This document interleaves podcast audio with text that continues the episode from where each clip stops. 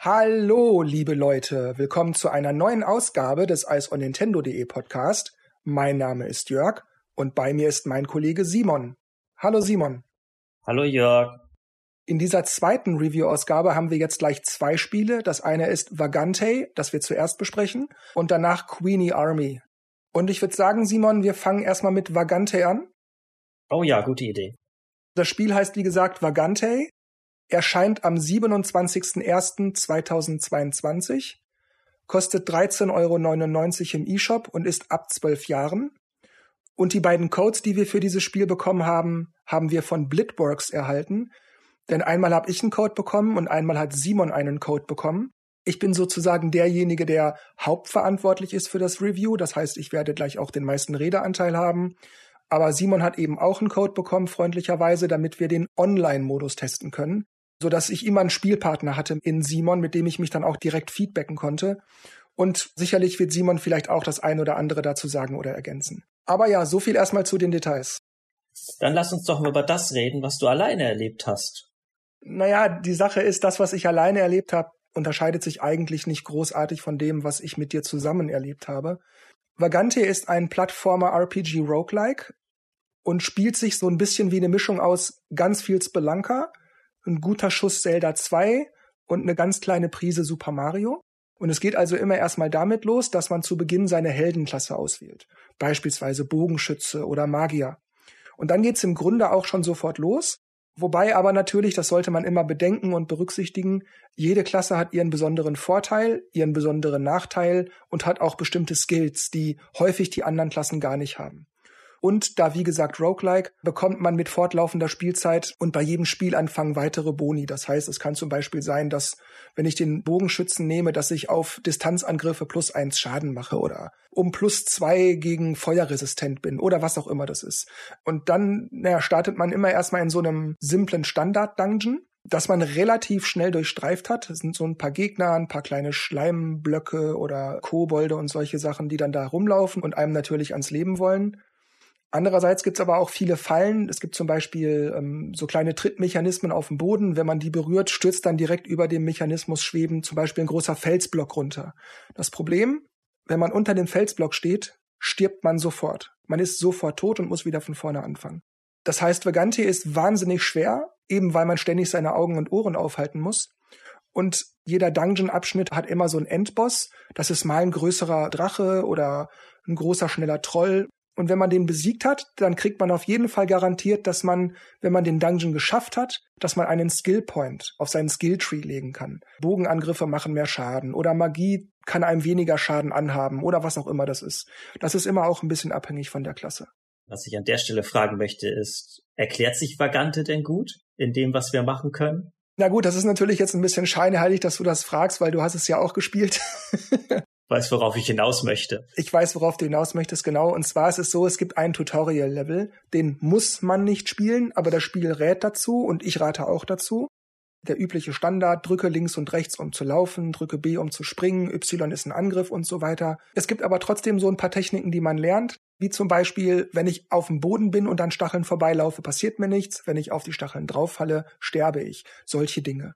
Und so durchläuft man also immer Dungeon für Dungeon für Dungeon aber es kann schon nach ein, zwei Dungeons vorbei sein und es kann aber auch genauso frustrierend sein, wenn man vielleicht mal 10 oder 15 Dungeons weit kam und dann stirbt, weil dann tut's richtig weh.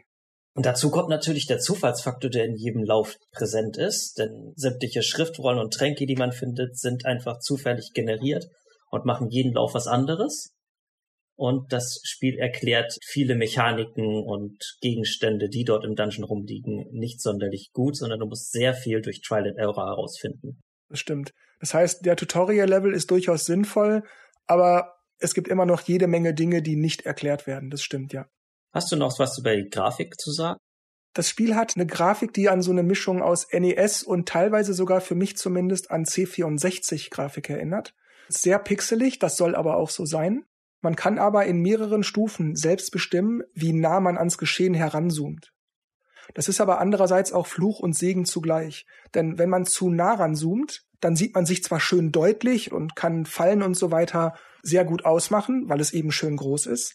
Andererseits sieht man aber eben nicht mehr so viel von dem, was einen gewissen Radius um einen herum passiert. Das heißt, ich bin zwar schön nah ran und kann alles sehen, aber andererseits erkenne ich vielleicht nicht, dass gerade von oben eine Fledermaus an mich herbeisaust und naja, dann ist es eigentlich fast schon zu spät.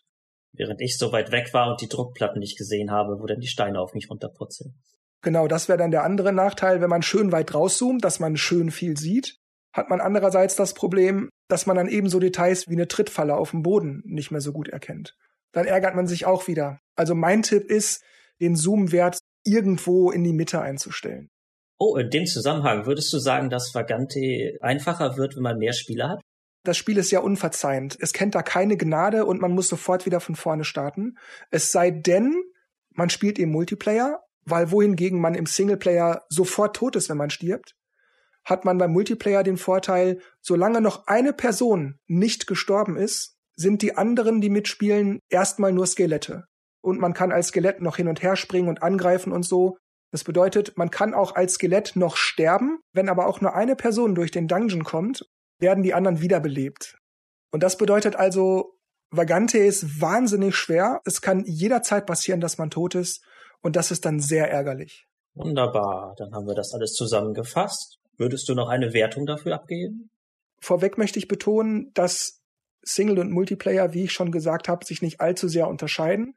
Es im Multiplayer aber natürlich ein bisschen spaßiger, ein bisschen unterhaltsamer ist.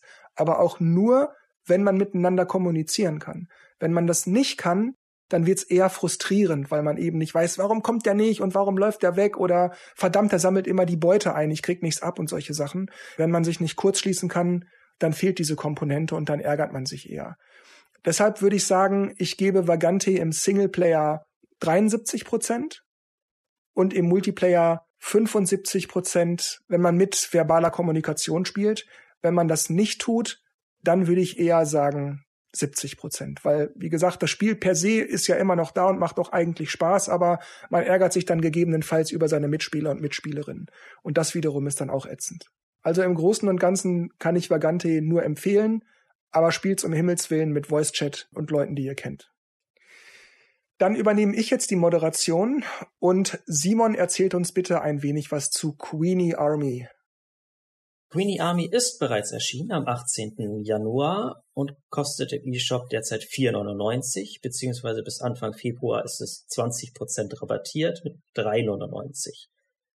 Gepublished wird das Spiel von East Asia Soft, die uns auch freundlicherweise den Review-Code gegeben haben. Und das Spiel ist für einen Spieler ab 18 Jahren freigegeben. Was ist das für ein Genre? Was mache ich in Queenie Army? Zuerst mal hatte ich den Trailer gesehen und hatte direkt ein Contra-Vibe. Das klingt schon mal sehr gut. Ja, das klingt gut. Hat es nicht erfüllt. Denn so wie ich das in Contra noch in Erinnerung hatte, konntest du wesentlich besser zielen oder auch äh, schräg schießen zum Beispiel. Das ist bei Queenie Army eine wirkliche Qual. Es gibt tatsächlich Scharfschützen in dem Bereich, da kommst du so gut wie nicht an. Es liegt unter anderem daran, dass du wirklich im Sprung nur geradeaus schießen kannst, nicht nach oben, schräg oder irgendeine andere Richtung. Überhaupt nicht oder nur je nach Waffe, die ich gerade aktiv habe? Es gibt sehr viele unterschiedliche Waffen und im Grunde genommen sind die eigentlich alle dieselben. Also es gibt da keine Spread Gun oder keine Homing Missiles oder irgendwas. Shotguns und Granatenwerfer, die eben andere Ballistika schießen. Aber so einen großen Unterschied macht das jetzt für mich auch nicht. Aber du hast ja gerade schon gesagt, das sei wohl nicht so gelungen. Woran liegt das denn? Ich meine, Contra kann doch nur gut sein. Es liegt mitunter auch an dem Schwierigkeitsgrad. Es gibt vier verschiedene. Es geht von ganz leicht, da mit Checkpoints in den Leveln, unendlich Leben und wenn du in eine Schlucht fällst, dann wirst du sofort an der Stelle wieder respawned, ohne Energie zu verlieren bis hin zu Oldschool, wo du wirklich nur drei Leben hast, um das Spiel zu beenden und alles tötet dich. Mhm. Kannst du denn was zum Umfang sagen? Also wie viele Level oder Welten oder wie auch immer kann ich spielen? Dieses Spiel hat zwölf spielbare Charaktere, alles äh, junge Damen irgendwie im 20 Jahre Bereich und angeblich haben die alle spezielle Fähigkeiten oder eine spezielle Fähigkeit, die sie von anderen unterscheidet. Ich habe davon nie irgendwas gemerkt. Und es sind sechs große Level mit jeweils einem Boss, teilen aus, stecken ein, äh, ein Ausdauerkampf. Dann sag doch bitte noch abschließend, welche Wertung du Queenie Army geben würdest. Oh Gott, also Gameplay war enttäuschend, Story ist viel zu äh, überdreht, man versteht nicht sehr viel. Das hat für mich keine 30 Prozent verdient. Eine Spiel-Kaufempfehlung und eine Spiele-Nicht-Kaufempfehlung. so kann man das zusammenfassen, ja. Dann sage ich wie immer an dieser Stelle Tschüss, macht's gut und bis zum nächsten Mal. Und Simon macht das Licht aus. Ciao. Auf Wiederhören.